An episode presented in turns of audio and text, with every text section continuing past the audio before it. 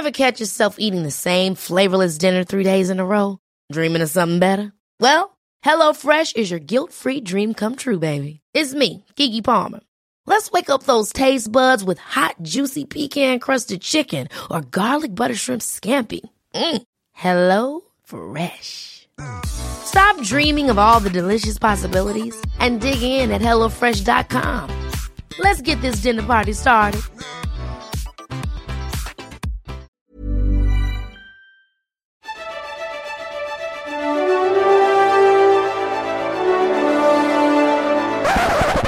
Moteur Moteur. Oh putain, moteur.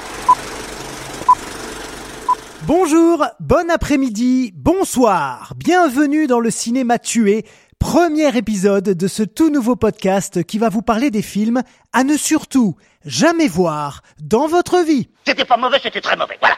Genre jamais, vraiment jamais. Même un dimanche de pluie en état de dépression avancée. Même si vous avez chopé le Covid pour la cinquième fois en deux ans, c'est pas de chance. Et même si vous venez d'être licencié ou largué, un seul mot d'ordre les amis. Fuyez, pauvre fou Et on commence avec une immense déception. Une déception à la hauteur de l'amour incommensurable, à la passion même, je pèse mes mots, à la passion que je porte au tout premier film de cette trilogie. Je parle des Visiteurs, La Révolution, sorti en 2016 et réalisé par Jean-Marie Poiret, tout comme les deux premiers épisodes d'ailleurs. Ou plutôt, comme les trois premiers épisodes, puisque euh, j'aurais pu aussi vous parler de cette immondice épileptique que sont les Visiteurs en Amérique, mais doucement, hein, doucement, je tiens à ma santé mentale et puis c'est que le premier épisode, je voudrais pas vous effrayer tout de suite non plus. Donc, les visiteurs la Révolution, c'est l'exemple type de la fausse bonne idée. Le comeback de trop, une sorte, tu vois, de, de, de, de fiente de pigeon comme ça sur un pare-brise tout neuf. Oh non, mais là, c'est quand même dégueu. Déjà, il s'est passé 18 ans entre Les Visiteurs 2, Les Couloirs du Temps et ce film-là. 18 piges. Et crois-moi, on les prend en pleine tronche. Sur le tournage, Jean Reno, il a 67 ans et il a lui-même avoué en interview qu'il avait eu beaucoup de mal à suivre le rythme, ne serait-ce que pour courir dans certaines scènes. Christian Clavier, lui, il a 63 ans et disons que, bon, allez, physiquement, il ressemble plus vraiment à un maraud du Moyen Âge censé manger des carcasses de poulet, des pelures de carottes et des racines de pissenlit. Hein il s'est quand même un peu embonpointisé. Je sais pas du tout si ça se dit, mais il a pris de l'embonpoint, quoi. Voilà. Et je passe sur la perruque assez horrible qu'ils lui ont fait porter. Quant à Jean-Marie Poiret, il a 70 ans et il a plus mis les pieds sur un plateau de cinéma depuis le tournage de Ma femme s'appelle Maurice en 2001. Euh, c'est d'ailleurs la médiocrité et l'échec de ce film qui explique entre autres hein, cette longue traversée du désert. Donc tu vois que déjà sur le papier, ça part assez mal. D'autant que dès la bande-annonce, franchement, ça sentait bien bien fort le purin. Tu t'appelles Jacques? Couille. C'est qui la couille C'est le laquais de notre cousin autrichien et c'est une plaie. Là, je suis pas une couille Je suis Jacques Couille de Fripouille On n'en veut pas de cette couille Ok Oh bah dis donc Bah c'est original, c'est fin, c'est pas du tout attendu ça de jouer sur les vannes à propos des couilles. Ah non, y a pas à dire, c'est bien vu. C'est bien vu, oui oui, et encore si c'était le seul problème. Bah, il faut les dénoncer. On peut toucher une récompense. Allez, avant de vous dire tout le mal que j'en pense, euh, je vais quand même vous raconter rapidement l'histoire avec avec genre une voix de, de bande-annonce, ça pourrait être sympa. ça. Allez, on essaye ça. Bloqué dans les couloirs du temps, Godefroy de Montmirail et son fidèle serviteur Jacouille C'est immonde, c'est cet immense furoncle que soin attend sur son nez. Ah oui, c'est vrai, c'est infect. sont projetés dans une époque de profonds bouleversements politiques et sociaux.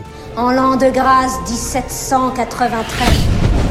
Plus précisément, la terreur, période de grand danger, pendant laquelle les descendants de Jacouille la Fripouille confisquent le château et tous les biens des descendants de Godefroy de Montmirail.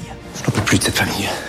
Voilà. Et maintenant que je vous ai dit ça, euh, ben, j'avoue que je sais même pas par quoi commencer tellement il y a rien qui va. Ah si, tiens, allez, premier truc qui m'a tué. Tous les fans des visiteurs se rappellent de cette voix off au début du tout premier film. En l'an de grâce 1123, le roi Louis VI Capet, dit le Gros, affrontait aux frontières du royaume son cousin Henri Ier Beauclerc, roi d'Angleterre et duc de Normandie. On a tous entendu, il a bien dit en l'an de grâce 1123. Et ben comme si on était totalement amnésique ou alors totalement con, ce serait pire. Les visiteurs la Révolution commencent par un générique type Star Wars avec un, un texte qui défile de bas en haut.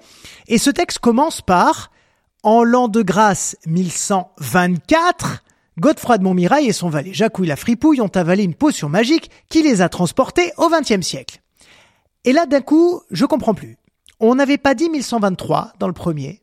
On n'avait pas dit 1123 alors pourquoi c'est 1124 là? On peut savoir? Ben je pose la question. Voilà. Le film a commencé depuis exactement 26 secondes et a déjà une couille. Ben ouais, là faut le dire, je suis désolé. Et le pire là-dedans, c'est que ce sont Christian Clavier et Jean-Marie Poiret qui sont au scénario, comme pour les premiers opus. Donc il y a même pas l'excuse de nouveaux scénaristes qui connaîtraient rien à la saga. Et même s'ils y connaissaient rien, il aurait juste fallu qu'ils regardent le premier film. Bref, ils ont décidé et ils ont écrit 1124. Et moi, directement, je suis désolé, ça m'a gavé parce que j'ai pas compris. Bon, après, outre le scénario qui manque cruellement d'originalité, d'idées et de gags, hein, ce que Clavier et Poiré ont d'ailleurs admis en interview euh, quelques mois après la sortie du film, il y a des problèmes partout, en fait. Tout est mauvais Les décors sonnent faux, les costumes sonnent faux, la réalisation, alors là, elle est clairement restée enlisée, ensablée dans les années 90, avec des plans très, trop, trop, beaucoup trop rapprochés sur le visage des comédiens, des contre-plongées à tir larigot, mais alors sans aucun sens narratif ou symbolique, des compositions de cadres très très très approximatives, alors des choix de mise en scène tellement classiques, qu'on se demande même si quelqu'un a pensé qu'en fait, depuis pas mal d'années, on avait de super techniques de prise de vue qui permettaient de construire l'action avec un tout petit peu d'originalité. On, on, va pas faire les foufous non plus, je demande pas une grue, hein, mais je sais pas, moi, un petit travelling, une petite steadicam. Oui, bah non. Voilà, pour un film de 2016, en fait, ça pue les années 90. Et ça marche pas. Mais putain, y a rien, c'est nul Tais-toi, Maro, c'est de la merdasse royale. Pourtant, Jean-Marie Poiré, il a voulu faire les choses en grand. Hein, on peut pas lui enlever avec un casting assez dingue, qui a dû d'ailleurs lui coûter une petite blindasse.